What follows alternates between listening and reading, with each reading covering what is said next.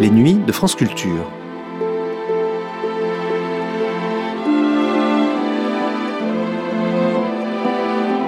Les nuits de France Culture.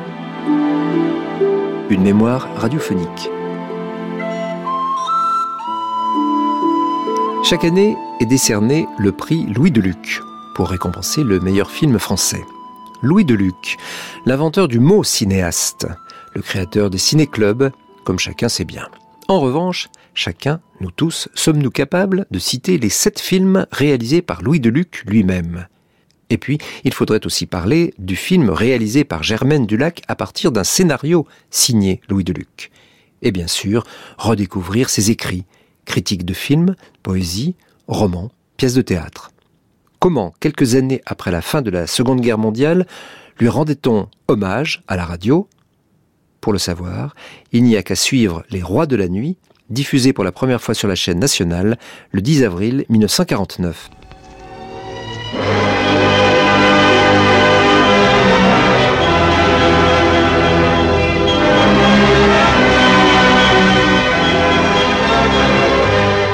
Les Rois de la Nuit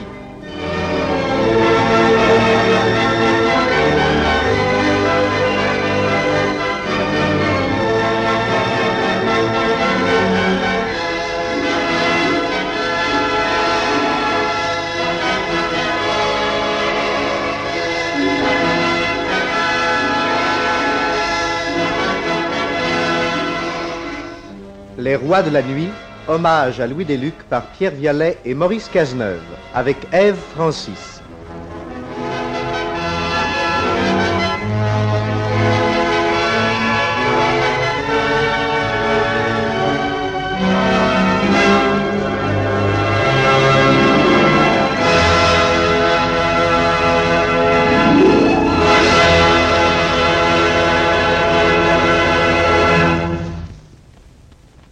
Printemps 1918. Depuis quelques jours, les obus de la Bertha tombent sur Paris. Mais la vie continue. La preuve en est que je m'appelle Ève Francis et que je tourne en ce moment âme de fou sous la direction de Germaine Dulac. Je suis aussi mariée à un jeune homme qui a découvert le cinéma dramatique en 1915 avec Forfaiture, un film de Cécile de Mille, et à la même époque le cinéma comique avec Charlie Chaplin. Il vient entre deux corvées me voir tourner au studio de l'amiral Mouchez. Sans doute avez-vous deviné que mon mari s'appelle Louis Deluc. En ce moment, il est mobilisé dans l'intendance et il porte ce qu'il est convenu d'appeler une tenue fantoche. Il est devenu un passionné du cinéma. Et un dimanche, alors que nous avions rendez-vous à la terrasse du café avec Germaine Dulac, mon mari tira de sa poche un manuscrit qu'il avait écrit sur sa table de planton dans le dos de l'intendant. Il confia le texte à Germaine Dulac, espérant qu'elle pourrait en tirer un film. Louis Nalpas, producteur, finit par accepter le scénario. Et un an plus tard, Germaine Dulac donne à Nice le premier tour de manivelle de la fête espagnole, le premier drame cinématographique de Louis Deluc. On va maintenant tourner le plan 28. Visage de Soledad, en gros plan. Elle écoute, elle pense, elle évoque.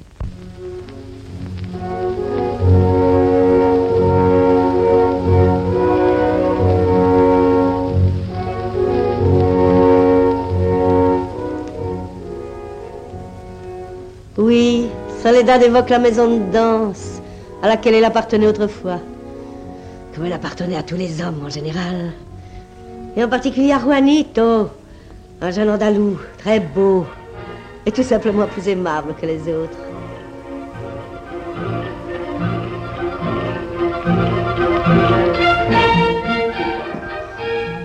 Et lui, Juanito, suivait des yeux la danse de Soledad.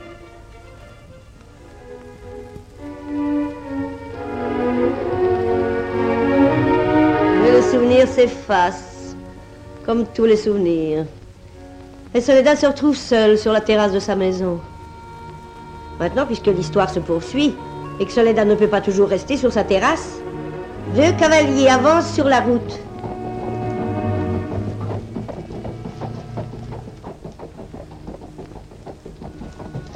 L'un de ces cavaliers s'appelle Réal.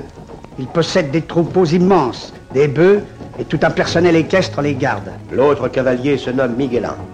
C'est un homme d'affaires, il a des usines. Mais l'un pour être propriétaire et l'autre pour être industriel n'en aime pas moins Soledad. Mais vous savez, pas d'un amour ordinaire, non, d'un de ces amours violents comme on en voit en Espagne ou dans les films d'une certaine époque. Celle, par exemple, que nous avons l'honneur de représenter. Donc, Réal et Miguelin chevauchent côte à côte. Ce sont des amis. Je suppose que vous, spectateur de 1949, avez déjà deviné le drame. Sait-on jamais Aussi, pour éviter toute erreur d'interprétation, avouons que Soledad ne nous aime pas. Ou, pour être plus précis, qu'elle nous fait un peu marcher. En effet, elle n'a jamais accepté de recevoir Réal ou Miguelin en particulier. Ils sont toujours ensemble et elle ne s'est jamais décidée ni pour l'un ni pour l'autre. Mais comme la situation est fausse et que les deux cavaliers veulent en finir, ils s'avancent vers la maison de Soledad avec l'intention bien arrêtée de lui demander de choisir celui de ces deux soupirants qu'elle préfère.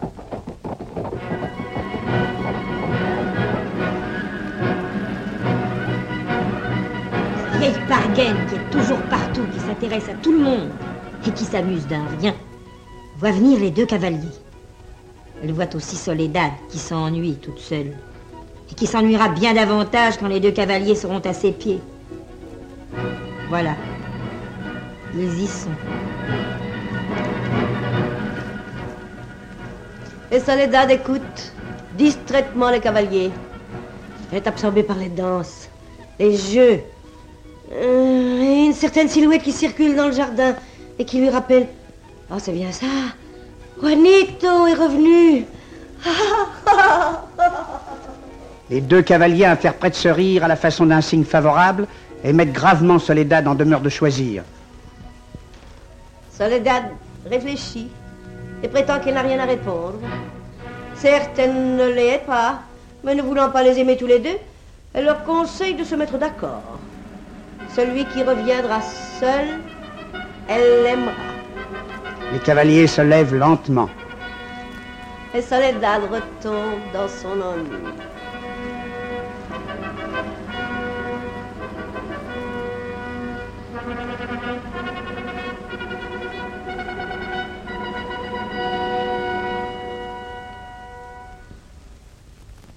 Vieille folle suit les cavaliers jusque dans un bois. Devant une clairière, ils s'arrêtent. Ils discutent longuement, durement. Enfin, l'un d'eux dit L'un de nous doit disparaître. Quand? Ce soir. Où? Près de sa maison.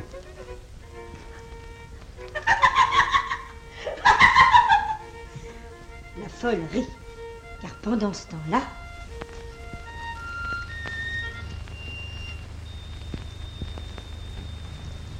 Juanito rôde autour de la maison de Soledad. trouve un prétexte pour être introduit auprès d'elle. Ce prétexte est de l'emmener boire le manzanilla. Hormis le manteau de bison, l'homme n'a pas encore trouvé un moyen plus efficace pour commencer une aventure avec le plus de chances de succès. Malgré tout, il faut convenir que Juanito a beau jeu. Il a une façon de traiter Soledad qui lui rappelle le passé, la maison de danse. Et il l'entraîne à la fête.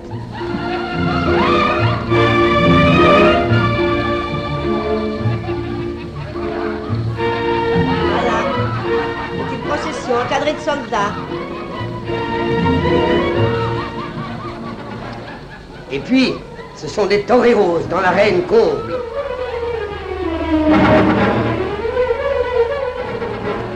Des matelots attablés sous une tonnelle.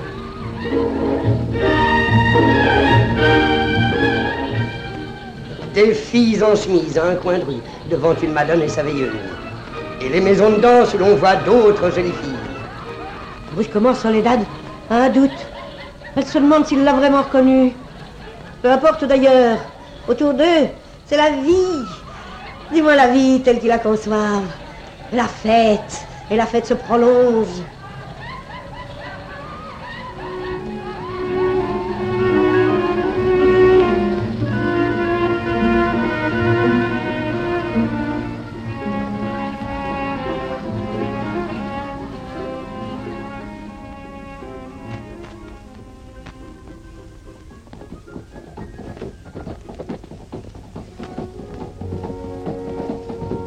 La campagne, Réal rencontre Miguelin.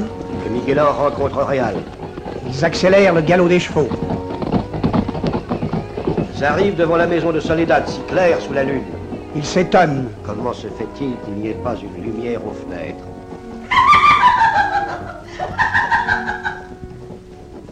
La folle intervient pour les inviter à parler plus bas, afin de ne pas troubler le sommeil de Soledad. Rassurés, si l'on peut dire, Réal et Miguelan entreprennent un de ces duels avec râle, sang, éclat des lames et des dents sous la lune. un de ces duels propres à secouer dans son fauteuil d'orchestre n'importe quel spectateur digne de ce nom.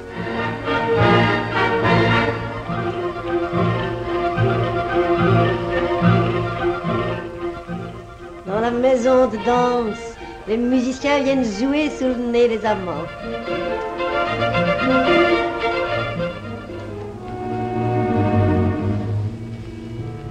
Le premier des combattants succombe. C'est Réal. Au même instant, sur une esplanade bariolée de lanternes, Soledad succombe à une autre tentation nettement plus agréable, celle de danser.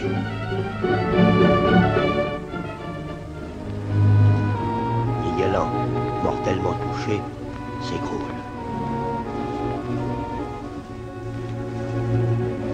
Sont-ils bêtes les hommes? Gardez-moi ça. Mort d'amour.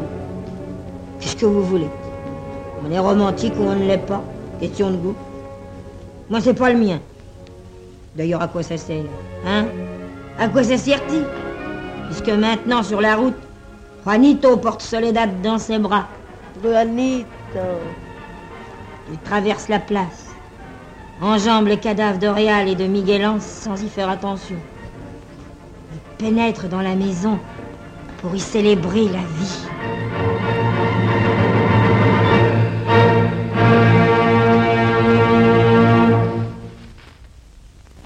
Nous ignorons ce que le public en 1949 peut penser d'un tel drame.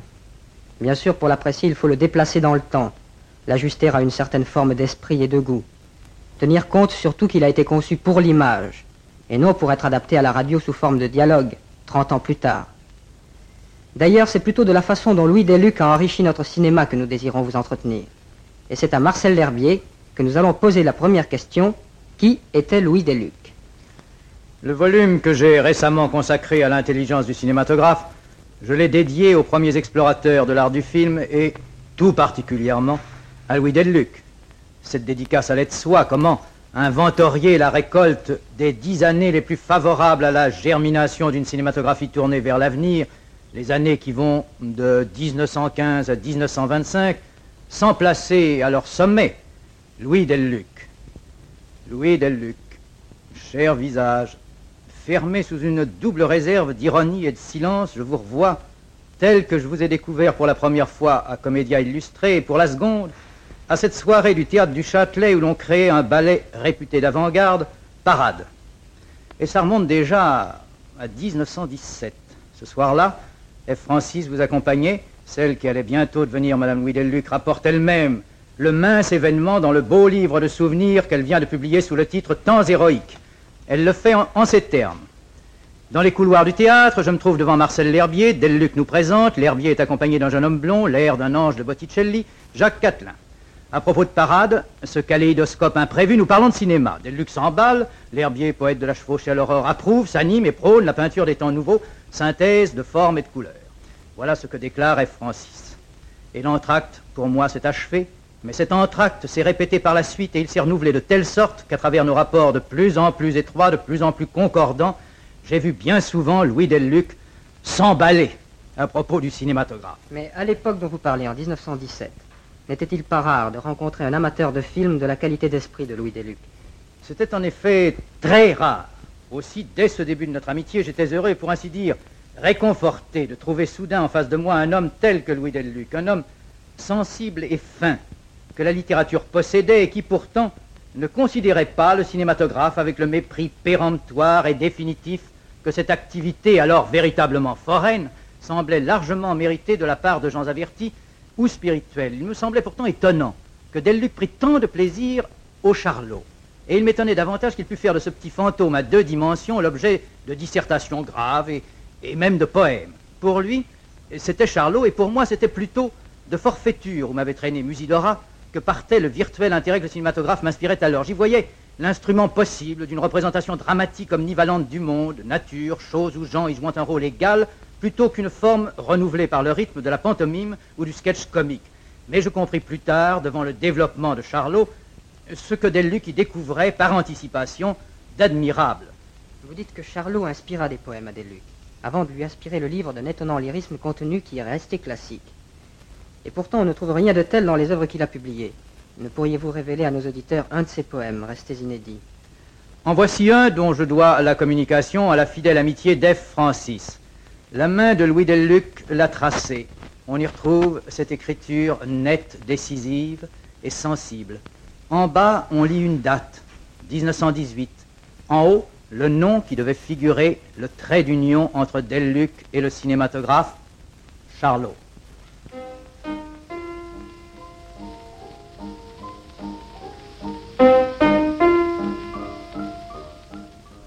Charlot, c'est le mélodrame, guéri de son âme, de sabre de bois. Lui, tu peux dire que c'est nous, tout nous, ma foi, tout moi, et excuse-moi, c'est toi. L'esprit plus net et l'œil plus fou, et du moins le témoin de ce qu'on croit que l'on n'est pas. Ah, quelle mise au point Et les rêves Non, ne dites pas jamais quand la vie s'impossibilise et que le rêve clair s'aiguise. N'est-il pas tout, enfin, et notre espoir épouse son destin. Pompier, philosophe, médecin, courons de métier en métier. Ce qu'on n'a jamais fait, faisons-les pour un jour, comme personne ne les fait et ne les fera jamais. Même pour te distraire de tes déboires ou de l'amour, même pour croire que cette terre entière et l'époux de la terre ne tournent pas réglementaire autour de ton petit nombril.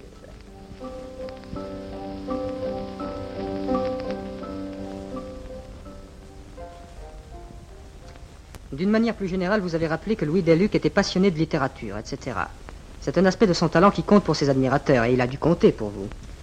Louis Deluc, un peu comme nous tous d'ailleurs à cette époque, vivait positivement dans la littérature.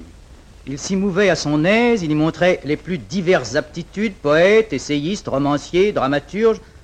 Il ne se refusait qu'à la prolixité, à l'éloquence, et il atteignait la maîtrise par une concision incisive, par un humour à prolongement infini. Un roman, Monsieur de Berlin, un poème théâtral, sorte de ballet de mots et d'allégories, La princesse qui ne sourit plus, l'évocation de ces passionnantes rêveries chez Max, un essai, La guerre est morte, constituait un bagage disparate peut-être, mais d'une valeur certaine. Et pourtant, c'est par ses écrits sur le film que l'on découvre le meilleur, le plus effectif du message de Louis Delluc. Et à travers eux, on retrouve toute la vie ardente, et souvent désespéré, de celui dont les films portèrent des titres qui le reflètent si fidèlement. Fièvre, le silence, fumée noire, la fête espagnole, la femme de nulle part. Dès 1917, Cinéma et compagnie, son premier livre, frappait l'opinion d'un petit nombre. Mais par la suite, à travers 100 articles de presse et de revues dans Paris Midi, Bonsoir, Comédia, Le Crapouillot, tout au long de l'espace libre que lui laissèrent les premiers périodiques de cinématographe, le film, puis son propre journal, Cinéa, Delluc ne cesse pas de prophétiser, de vitupérer, de persuader et d'amener en pleine évidence l'immense nouveauté, l'immense avenir du cinématographe, ce que Pierre Cise a appelé ce nouvel âge de l'humanité. Cher Louis Delluc, annonciateur, initiateur, intercesseur, on dirait qu'il ne monta de sa Gascogne natale que pour faire sur le pays assez mal préparé, disons-le, de Descartes que le règne du film arrive. Premier mousquetaire du roi cinématographe, on le vit sous les emblèmes de son maître furieusement bataillé par la plume, puis convaincre par l'exemple, par son exemple. Inventeur du mot cinéaste, parrain de l'art muet, il devint bientôt la lumière de ceux qu'il envoyait se faire baptiser au fond des salles obscures. Jamais il ne décrétait et il n'enseignait qu'en se jouant. Mais ses apparents badinages, lancés comme la badine de son cher Charlot, frappaient si juste qu'ils brisèrent bien des écailles sur bien des yeux aux Méditerranéens de France qui, depuis Rome et notre mère, n'avaient mis de complaisance qu'en leur oui, Delluc s'efforça de restituer ce sens divin, tristement atrophié, la vue. Se rappelle-t-on que jusqu'à Parmentier, les gens d'ici, dont le goût d'épargne ne va pas toujours sans une épargne d'esprit, avaient pensé que la pomme de terre est un poison? Jusqu'à cinéma et compagnie, les sujets de Poincaré s'entêtaient à penser, avec la même parcimonie de clairvoyance, que le cinématographe empoisonne la société. Les plus conciliants imaginaient pour lui l'avenir limité que Madame de Sévigné concédait au café. Ça passera. Louis Delluc vint. Avec une ironie poignante, à la mesure de son cœur, il amena les Français à cultiver, sans la réticence du mépris et, et surtout sans l'économie des désillusions, cette populaire nourriture d'images. Il leur fit s'en assimiler le fruit, un fruit réputé défendu, en le dévorant simplement des yeux. Aussi brûlant que Savonarole, mais de la fièvre de glace de l'humour, il se tint ainsi pendant sept ans, mon amitié à ses côtés sur le bastion des, des vieilles citadelles à démanteler. Puis, tout jeune encore, de trente-quatre années d'attente, de ferveur secrète, de peine tue, ayant vécu pour l'art du silence, Louis Delluc mourut par lui, silencieusement. Mais grâce à lui, notre cinématographe vivait d'une nouvelle vie et française. En somme, Louis Delluc, même quand il écrit sur le cinéma, même quand il compose des drames d'images, et même quand il réalise des films, ne se débarrassait pas facilement de ses pressantes préoccupations littéraires. Louis Deluc et la littérature constituent le chapitre essentiel de son œuvre. Mais cela est si exact que lorsque l'on veut prendre une vue d'ensemble des tendances, des appétits, des préférences de Louis Deluc, on doit recourir à ses poèmes. Louis Deluc se sentait sourdement menacé par le mal terrible qui l'emporta si jeune. Les dernières pages de sa dernière œuvre, Le secret du confessionnal, le montraient aux prises avec le désespoir, la hantise de la mort. De cette affreuse, intolérable présence en lui naissait ce pessimisme latent que l'on sent percer même sous ses plus amusantes boutades. La terre ne lui paraît pas un lieu d'élection, ni les hommes de très bons compagnons de route. Il les connaît, il les juge. Je relis la dédicace qu'il traça sur l'exemplaire de la jungle du cinéma qu'il m'adressa. Pour Marcel L'Herbier, son admirateur, et, ce qui ne gâte rien, son ami. Cette prudente réserve à l'égard de l'amitié, cette pudeur devant le sentiment, cette façon peureuse de ramener ce qui est beaucoup à seulement quelque chose qui ne gâte rien, voilà ce qui reflète exactement le caractère allusif, effleuré, apparemment détaché, mais foncièrement sensible de toute la production de Louis Delluc. Quoi d'étonnant dès lors que l'un de ses meilleurs poèmes contienne et résume à lui seul cette tendance à se refuser à tout ce qui, sur la terre, représente l'horrible compromission qu'est la vie, cette tendance à voir plus haut, ailleurs, dans une autre sphère, ce qui peut valablement nous attacher à l'existence. Ce poème, euh, c'est la fameuse prière aux aviateurs dont F. Francis vous dit un fragment.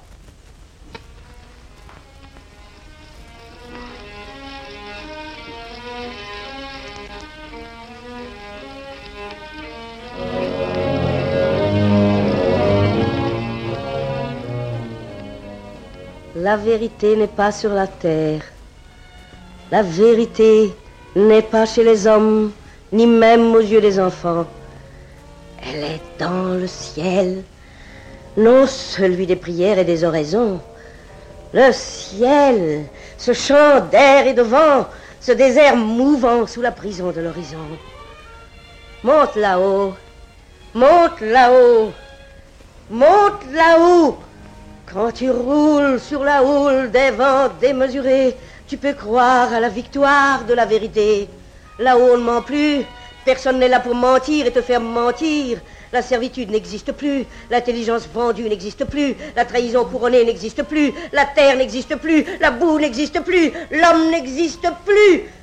La vérité s'est emparée de toi et pour la première fois, tu peux tout comprendre audacieux, votre plus bel exploit, c'est d'oser redescendre.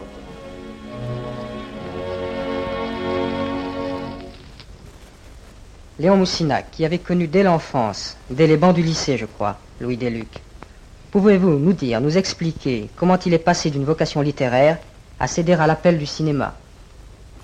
Eh bien, toute la formation intellectuelle de Louis Deluc, ses goûts, ses enthousiasmes, était essentiellement littéraire. Il aimait la poésie, la danse, la musique, le théâtre. Il avait toujours été sensible également, et je l'ai toujours connu ainsi, il avait toujours été sensible à l'expression plastique. Et c'est pourquoi la scène et la poésie l'avaient plus particulièrement retenu avant et jusqu'à la guerre de 1914. Et ses admirations, nourries du présent aussi bien que du passé, n'étaient souvent qu'un prétexte à exciter son imagination. Je crois que sa perspicacité et surtout sa curiosité si vivante le prédisposaient à ce coup de foudre que fut pour lui forfaiture. On l'a souvent rappelé, ces jours-ci, il avait aussi violemment haï le cinéma qu'il devait ensuite l'aimer pour ce qu'il y voyait de perspective, certes, mais surtout pour ce qu'il y voyait d'accomplissement possible pour lui-même et de mise en œuvre de ses dons. Et c'est pourquoi, dès ses premiers articles, réagissant contre l'indigence générale des scénarios de films d'alors, il était naturel qu'il s'appliquât à écrire pour l'écran ses premiers essais originaux. Son sens de la construction dramatique, sa vision plastique, son goût de la poésie, l'amenèrent par une pente toute naturelle mais passionnée à composer des scènes où les moyens spécifiques du cinéma étaient appelés enfin à donner toutes leurs mesures. Et si l'on pense à son habileté et à son esprit dans le maniement du dialogue, toujours vif, alerte, ironique, mordant et si humain, on peut imaginer facilement ce qui lui donnait d'œuvres au cinéma dès qu'il fut possible à celui-ci de faire appel aux mots. Sa culture musicale n'aurait pas moins contribué à cette participation organique des sons et de la musique à l'expression cinématographique. Mais avant d'aborder le cinéma, Louis Deluc avait en effet écrit quelques cinq pièces qui furent jouées, et il ne cessa pas d'en écrire jusqu'à sa mort, puisqu'il est demeuré une douzaine d'inédites. Comme sa production était considérable et qu'il avait longtemps, en vain, présenté des scénarios de films aux producteurs d'alors, il était non moins normal qu'il décidât de réaliser lui-même ses œuvres.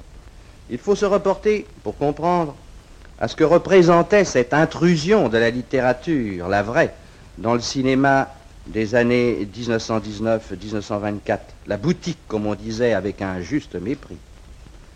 Et après l'expérience de la fête espagnole, son premier scénario tourné par Germaine Dulac, Deluc, estimant qu'il en avait assez appris et que ses réflexions étaient suffisamment mûries, décidait donc de filmer lui-même Fièvre, qui demeure, je crois, son œuvre exemplaire et qui illustre parfaitement son esprit malgré tout ce qu'il jugea lui-même ensuite devoir y reconnaître d'insuffisance technique et de survivance littéraire. C'est pourquoi Fièvre demeure une date. Dans la préface de ses drames de cinéma en 1923, il s'est expliqué lui-même avec clarté en affirmant, je cite Deluc, en vérité, celui qui a écrit un drame pour le cinéma doit le réaliser lui-même. Sa conception voulue, intelligente et précise ne vaut rien aux mains des imbéciles. Je veux dire, de la majorité des filmeurs. Si elle vient aux mains d'un de ses pairs, il s'adaptera mal, celui-là, à l'exécution rigoureuse d'une œuvre qui n'est pas la sienne. Le nouveau venu cherchera à côté, en dehors, au-dessus, et le résultat sera un malentendu. Le fait d'avoir pensé et senti une composition visuelle est le plus sûr garant qu'ils sauront l'exécuter. Voilà ce que pensait Deluc vers 1920 c'est-à-dire dans le même temps où Gans, L'Herbier, Germaine Dulac notamment écrivaient le plus souvent les scénarios de leurs films, où Jean Epstein composait celui de Cœur fidèle et où René Clair méditait dans le même sens ses prochaines œuvres. Et pense-t-on qu'une certaine actualité n'est pas rendue à ces propos, malgré les différences et les rapports qu'imposent les conditions actuelles de la production cinématographique aux différents collaborateurs d'un film, certes. Le maître d'œuvre dominera le plus souvent toute création dans ce domaine, mais le génie de Chaplin, pour ne parler que d'un génie incontestable, dont Deluc avait fait son maître, ne confirme-t-il pas la règle en imposant son exception? En 1921, après Fumée Noire, Le Silence, Louis Deluc devient donc réalisateur de cinéma et il tourne Fièvre. Ce film est peut-être celui qui nous intéresse le plus aujourd'hui car il a allumé un incendie. celui de la poésie un peu louche des mauvais garçons et des mauvaises filles, du désenchantement, du désespoir. Peut-être qu'en 1938, Louis Deluc aurait intitulé son film Quai des Brumes. L'action de fièvre se déroule à Marseille, dans un de ces cabarets où les matelots vont pour tuer quelque chose. L'ennui, l'envie d'une femme, ou un être humain comme vous et moi. Dès les premières images, les principaux personnages entrent dans le champ de la caméra. Il y a d'abord Sarah. Elle a le genre... Euh, enfin, vous voyez certainement le genre que nous voulons dire. Jolie d'ailleurs, avec de fausses bagues, un corsage très ouvert. Tenez, c'est elle qui traîne la savate en ce moment.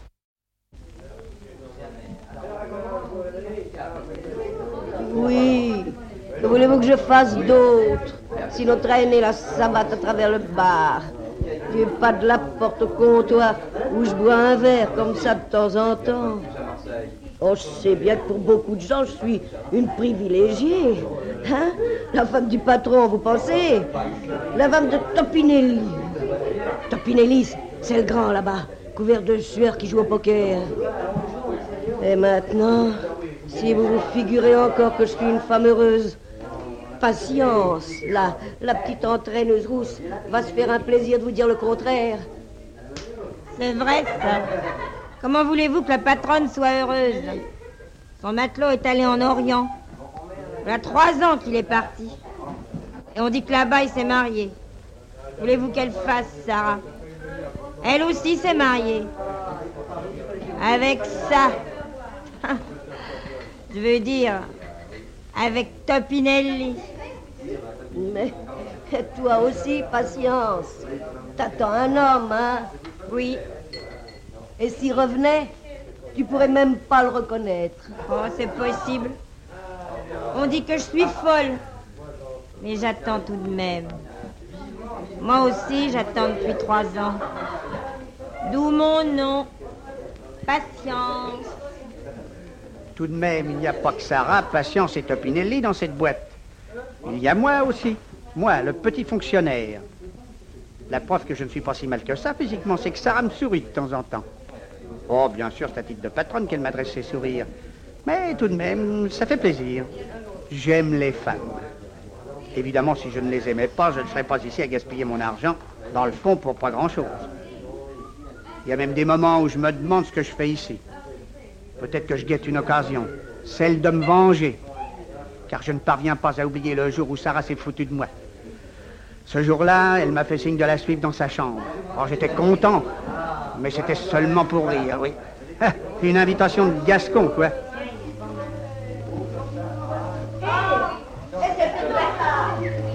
Tiens, on dirait la sirène d'un paquebot qui rentre au port. Je n'ai pas plutôt fait cette remarque, une remarque convenaison de petits fonctionnaires honnêtes, que tout le monde se prépare à recevoir les matelots. Aussitôt, il rôde dans la pièce où toutes les filles se rassemblent une espèce de fièvre, ce que plus tard les gens de cinéma appelleront l'atmosphère. Ah, moi, par exemple, Sarah, hein, je m'aperçois que mon bâtir bouchonne sur ma cheville.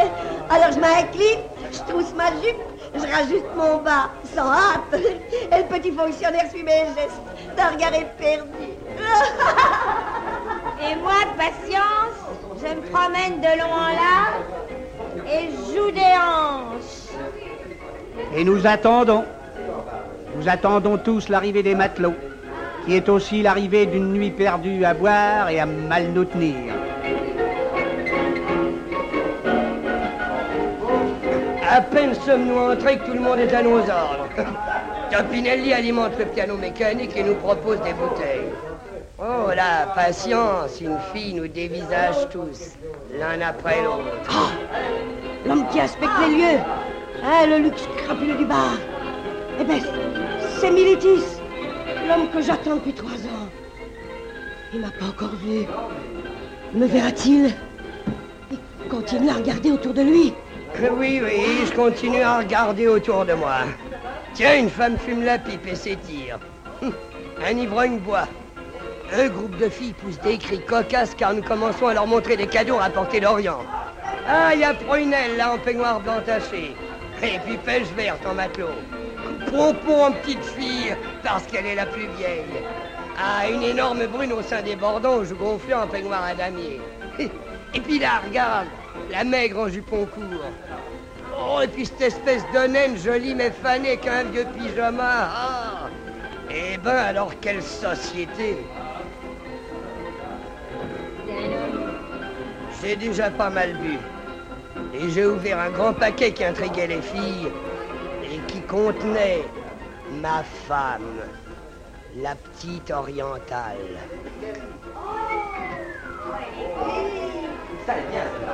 Je suis en effet la femme de Militis. Il m'a acheté. Je ne suis pas du tout à mon aise en Europe. J'aperçois une tulipe. Une tulipe dans un lieu pareil, c'est une aubaine. J'essaie de m'en approcher pour la sentir quand je m'aperçois que Sarah danse avec mon mari. Je crois comprendre qu'ils se sont aimés autrefois et qu'ils viennent de se reconnaître. Alors, aimes-tu ton mari, Sarah? Et toi, Militis, aimes-tu ta femme Mon mari lui propose alors de fuir. Et Sarah se déclare prête à le suivre quand un homme coiffé d'un chapeau gris me regarde étrangement. Brusquement, il se précipite sur moi. Allez, fiche-moi la paix, toi Alors, je vais me donner la laisser tranquille, oui Ça va, ça va. Pour l'instant, je ne suis encore qu'un modeste observateur. Que voulez-vous qu'un petit fonctionnaire aille faire dans une bagarre? Ah, voilà. Militis et l'homme au chapeau gris se battent pour la petite orientale. Ils luttent toujours. Coup de poing, coup de genou. Ah, Topinelli, le patron intervient. La danse cesse. Militis abandonne l'homme au chapeau gris, l'orientale est à terre. Militis se bat avec Topinelli. Sarah pousse des crises hystériques. Elle essaie d'intervenir, Militis la pousse avec rage. Sarah tombe. Les femmes braillent, trépignent, prennent parti. Sarah jury l'orientale. L'ivrogne boit paisiblement. Encore aussi paisible que moi, l'ivrogne. Militis sort son couteau et va se précipiter sur Topinelli. Oh, ça ne va plus du tout. Doucement, mon garçon. Topinelli est un ami et... Ah Je brise une fiasque sur la tête de Militis qui tombe. Sarah, désespérée, se jette sur lui. Évidemment, je vais avoir ce que je mérite. Une raclée. Et si dans un instant, je vais être obligé de me taire, c'est parce que si Fort Gaillard s'avance vers moi avec l'intention évidente de me régler mon compte.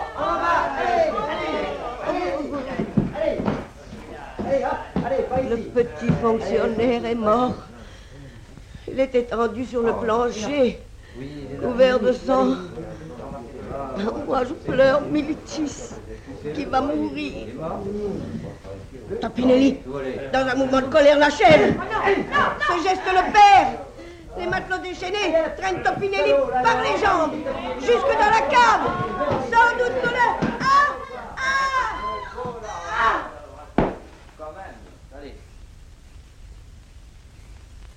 Tout à coup, alors que toutes les femmes cherchaient à m'atteindre, on ne s'occupe plus de moi.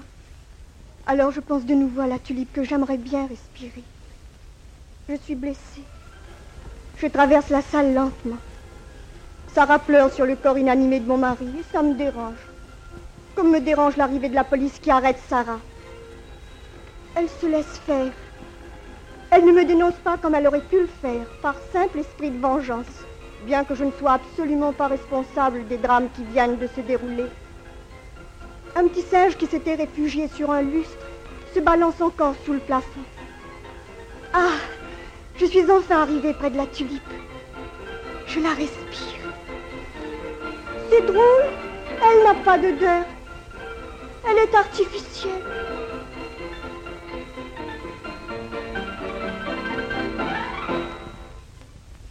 Bien sûr, répétons-le, ce drame a été écrit pour l'image et s'accommode mal d'une transposition dialoguée. Mais il me semble qu'aujourd'hui, c'est surtout un témoignage qui est susceptible de retenir notre attention. Le témoignage sur la réalité d'un cinéaste qui, le premier, a découvert la beauté des images et, par extension, la beauté du monde. Peut-être que si Louis Deluc n'avait pas existé, nous n'aimerions pas le cinéma comme nous l'aimons tous, d'une façon chaque jour plus évidente. Sans doute, même ceux qui n'ont pas assisté à la naissance du cinéma comme ont-ils entendu parler de La femme de nulle part. Ce film, daté de 1922, oppose le destin de deux femmes. L'une, Benedetta, a tout sacrifié à sa passion, à l'amour. C'est la femme de nulle part, celle qui se retrouve seule à la fin de sa vie, en tête à tête avec ses souvenirs. L'autre Reginella ne succombera pas à sa passion. Louis Deluc a tiré une pièce de son film, ce qui nous permet de vous présenter enfin un dialogue authentique. Benedetta, la femme de nulle part, qui est maintenant une vieille dame, cherche à convaincre Reginella d'abandonner son mari pour rejoindre son amant.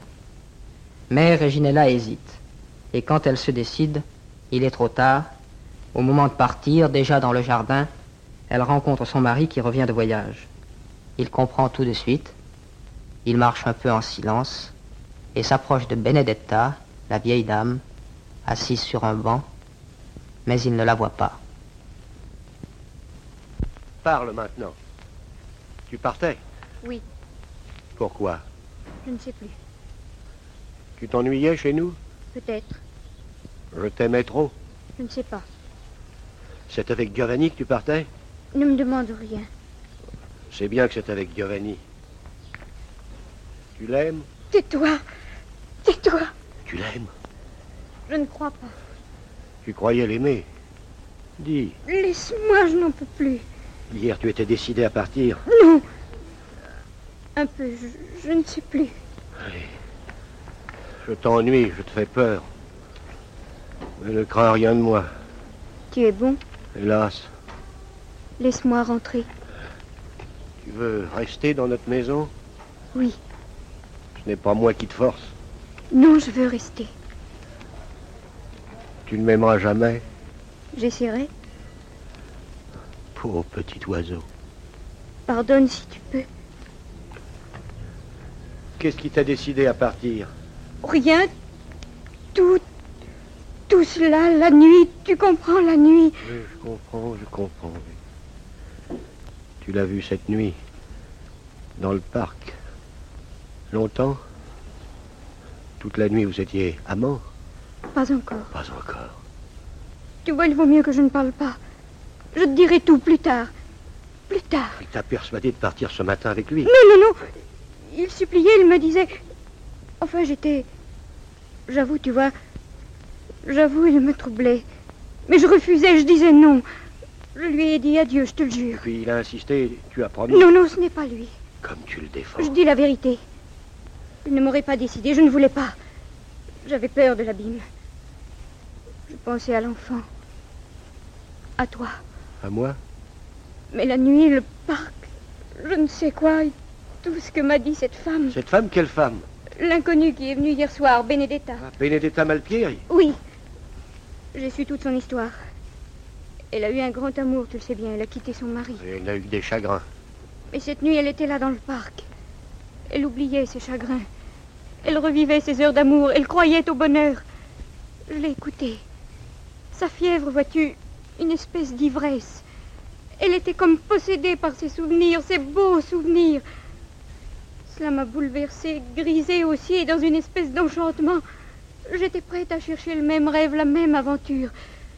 J'étais emportée par une espérance folle, et je partais. Veux-tu partir? Non, Carlo. J'ai assez souffert cette nuit en pensant à toi pour te laisser libre de tout.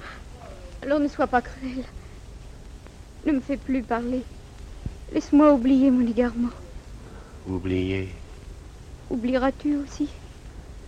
Quand tu auras oublié, oui. Pardonneras-tu?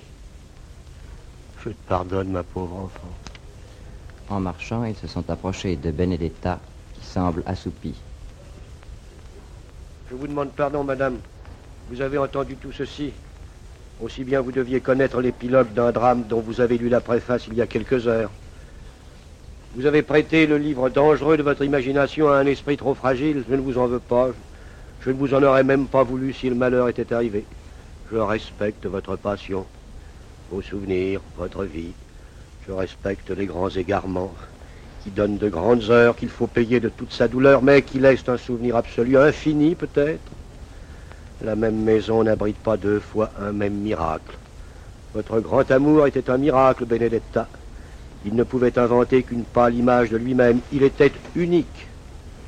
Ai-je tort Vous ne me répondez pas. Comme elle est pâle. Madame, madame, vous êtes malade?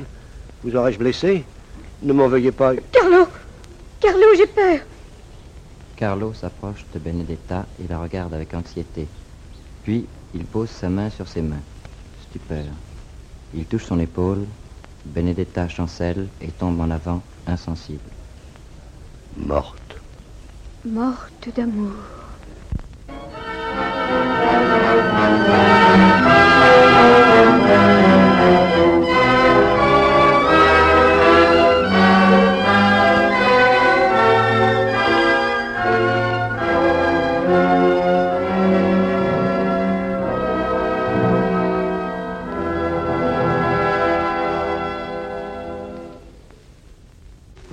Voilà, nous avons essayé de, oh bien imparfaitement bien sûr, de reconstituer trois fragments des trois euh, principaux films de Deluc. Enfin, je ne sais pas quand je dis d'ailleurs trois principaux, je n'en sais rien au fait, et vous êtes là, messieurs et madame, un petit peu pour me contredire et pour me pour relever toutes mes erreurs. Est-ce que Fièvre, La fête espagnole et euh, La femme de nulle part représentent bien les trois œuvres principales de Deluc Oui, avec cette différence, n'est-ce pas, que La fête espagnole est le premier scénario que Deluc ait écrit, Et mais il ne l'a pas tourné.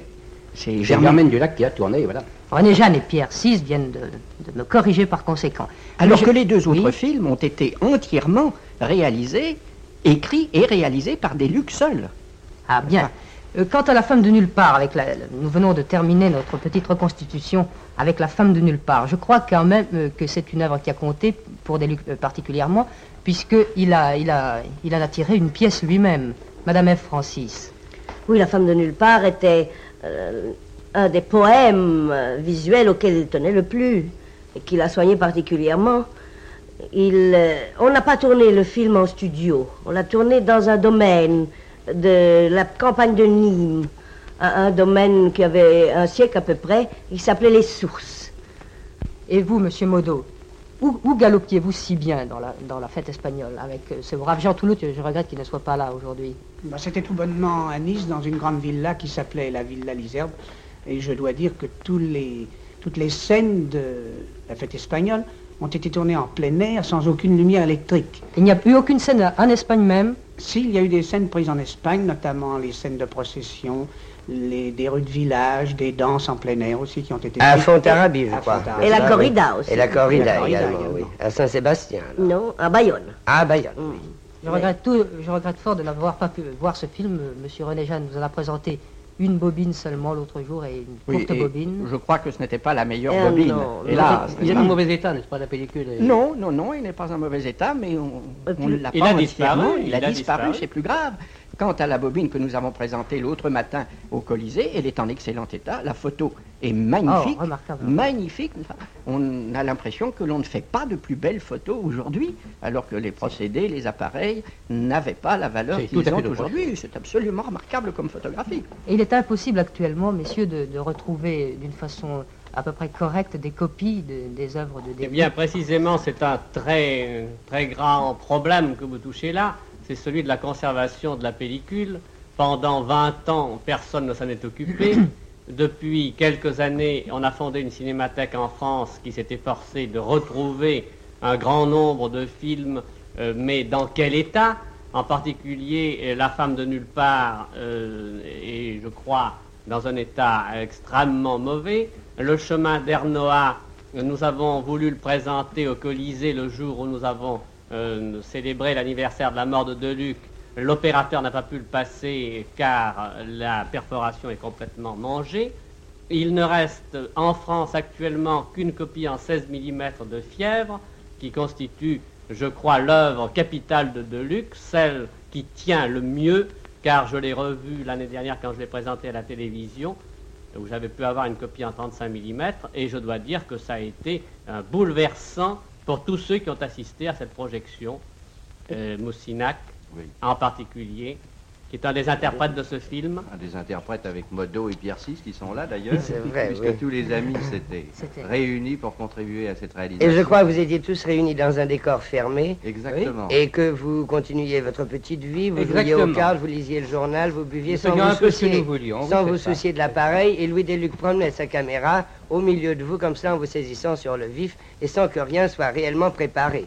Je me souviens surtout du bal de la Java qui, était, qui avait, qui avait eu vraiment un mouvement extraordinaire parce que euh, au fond rien n'était préparé. C'était une improvisation ou à peu près. Et il était vraiment le précurseur du cinéma naturaliste Ah, italien oui. en cela, n'est-ce pas Ah, Qu'il oui. a Oui, pris les gens et- sur le et vif. même Orson Welles, avec ses fameux décors fermés, ses plafonds, euh, évidemment, arrive tout de même 25 ans après. Ah oui. Enfin, c'était une atmosphère extraordinaire, en tout cas. Je me souviens qu'il faisait horriblement froid dans les studios Gaumont et qu'on devait chauffer derrière les projecteurs. Et cependant, il y avait des dames fort peu vêtues qui, qui Oui, dansaient la Java. Avec vous d'ailleurs, mon cher monsieur. Ah oui. Heureusement que j'ai Dans eu- un mouvement. Pour me réchauffer, j'ai eu une bagarre avec Modo à coup de bouteille qui était tout à fait impressionnante. À coup de Il m'a bouteille. fait- Il m'a fait descendre à peu près 20 marches d'escalier sur le dos. À propos de C'était bouteilles, je dois dire que je servais des consommations toute la journée aux camarades qui étaient assis à toutes les tables du bistrot. Et il y en avait qui jouaient à la belote du matin au soir, en fumant des cigarettes ou des pipes et en buvant des bocs.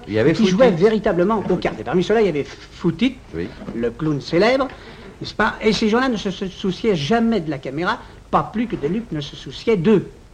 C'est-à-dire qu'il plaçait sa caméra ailleurs pour prendre un gros plan ou quelque chose. Et le fond était toujours exact, en ce sens que les, les acteurs n'étaient plus des acteurs, ils étaient les véritables personnages dans un bistrot qui toute la journée jouaient aux cartes, buvaient de la bière et fumaient des cigarettes.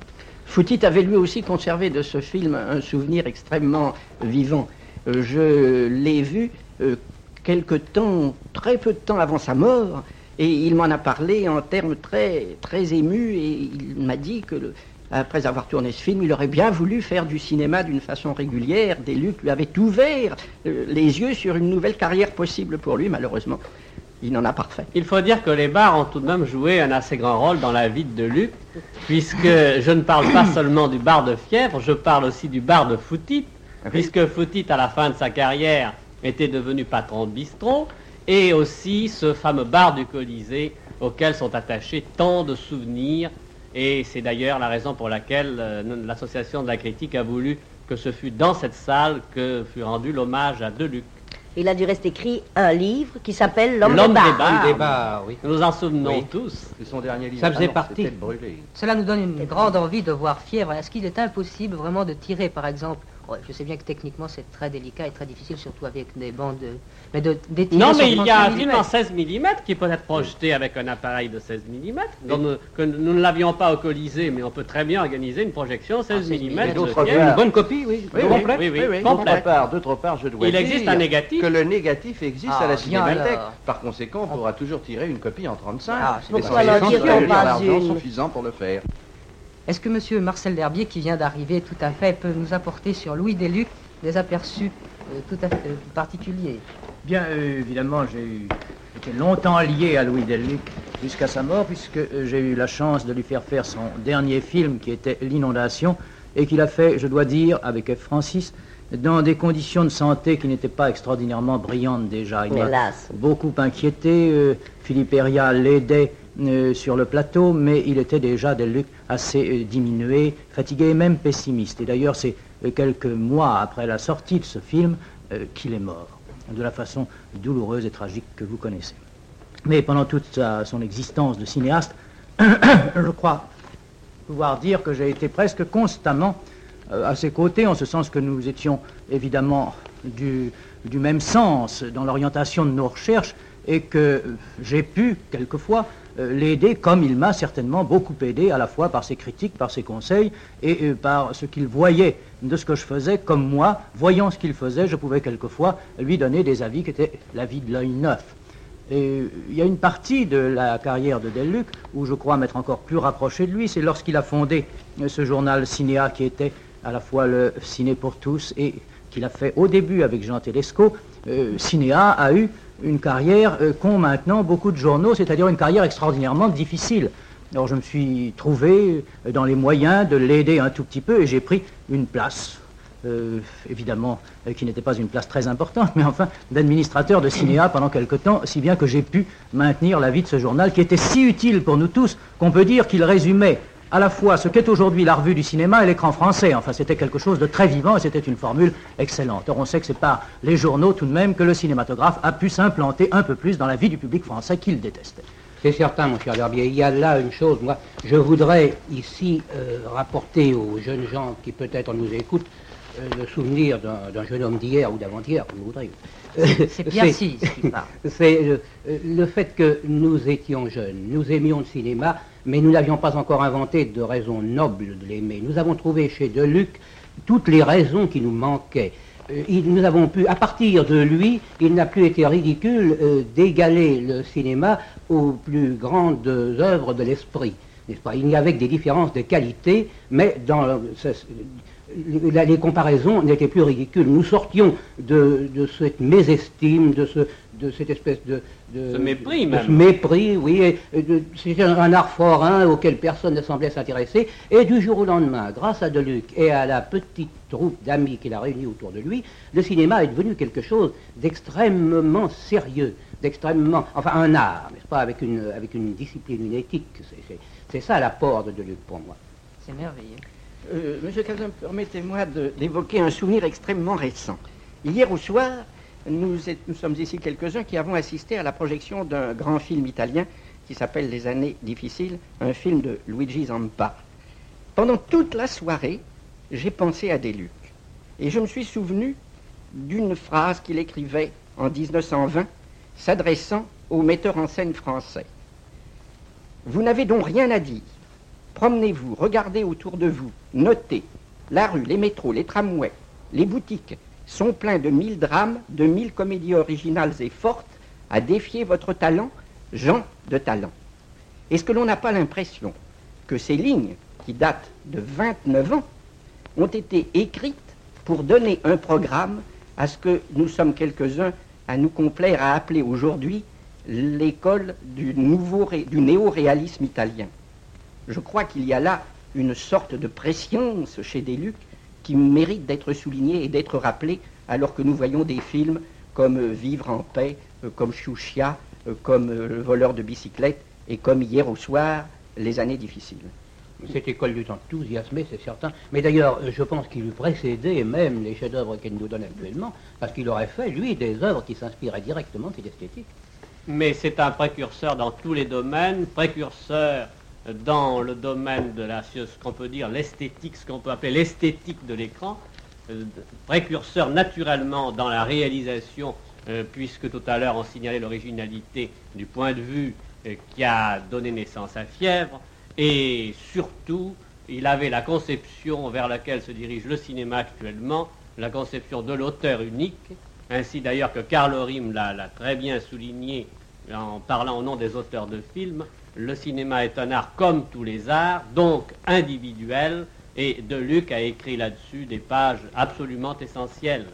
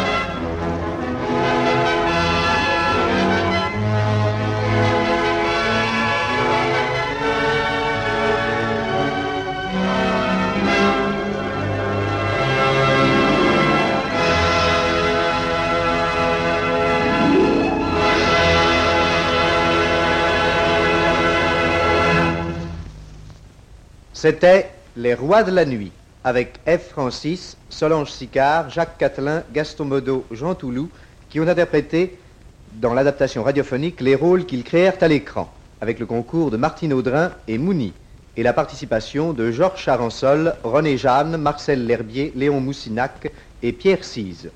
Ingénieur du son Noël Barbet, assistante Olga Lancement, production Maurice Cazeneuve et Pierre Vialet.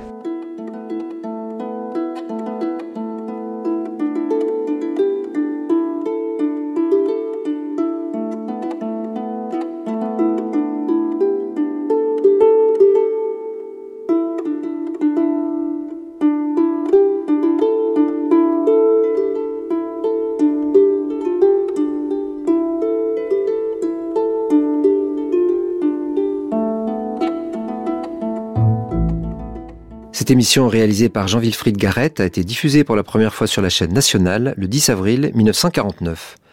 Vous pourrez la télécharger durant un an sur le site franceculture.fr, rubrique Les Nuits de France Culture.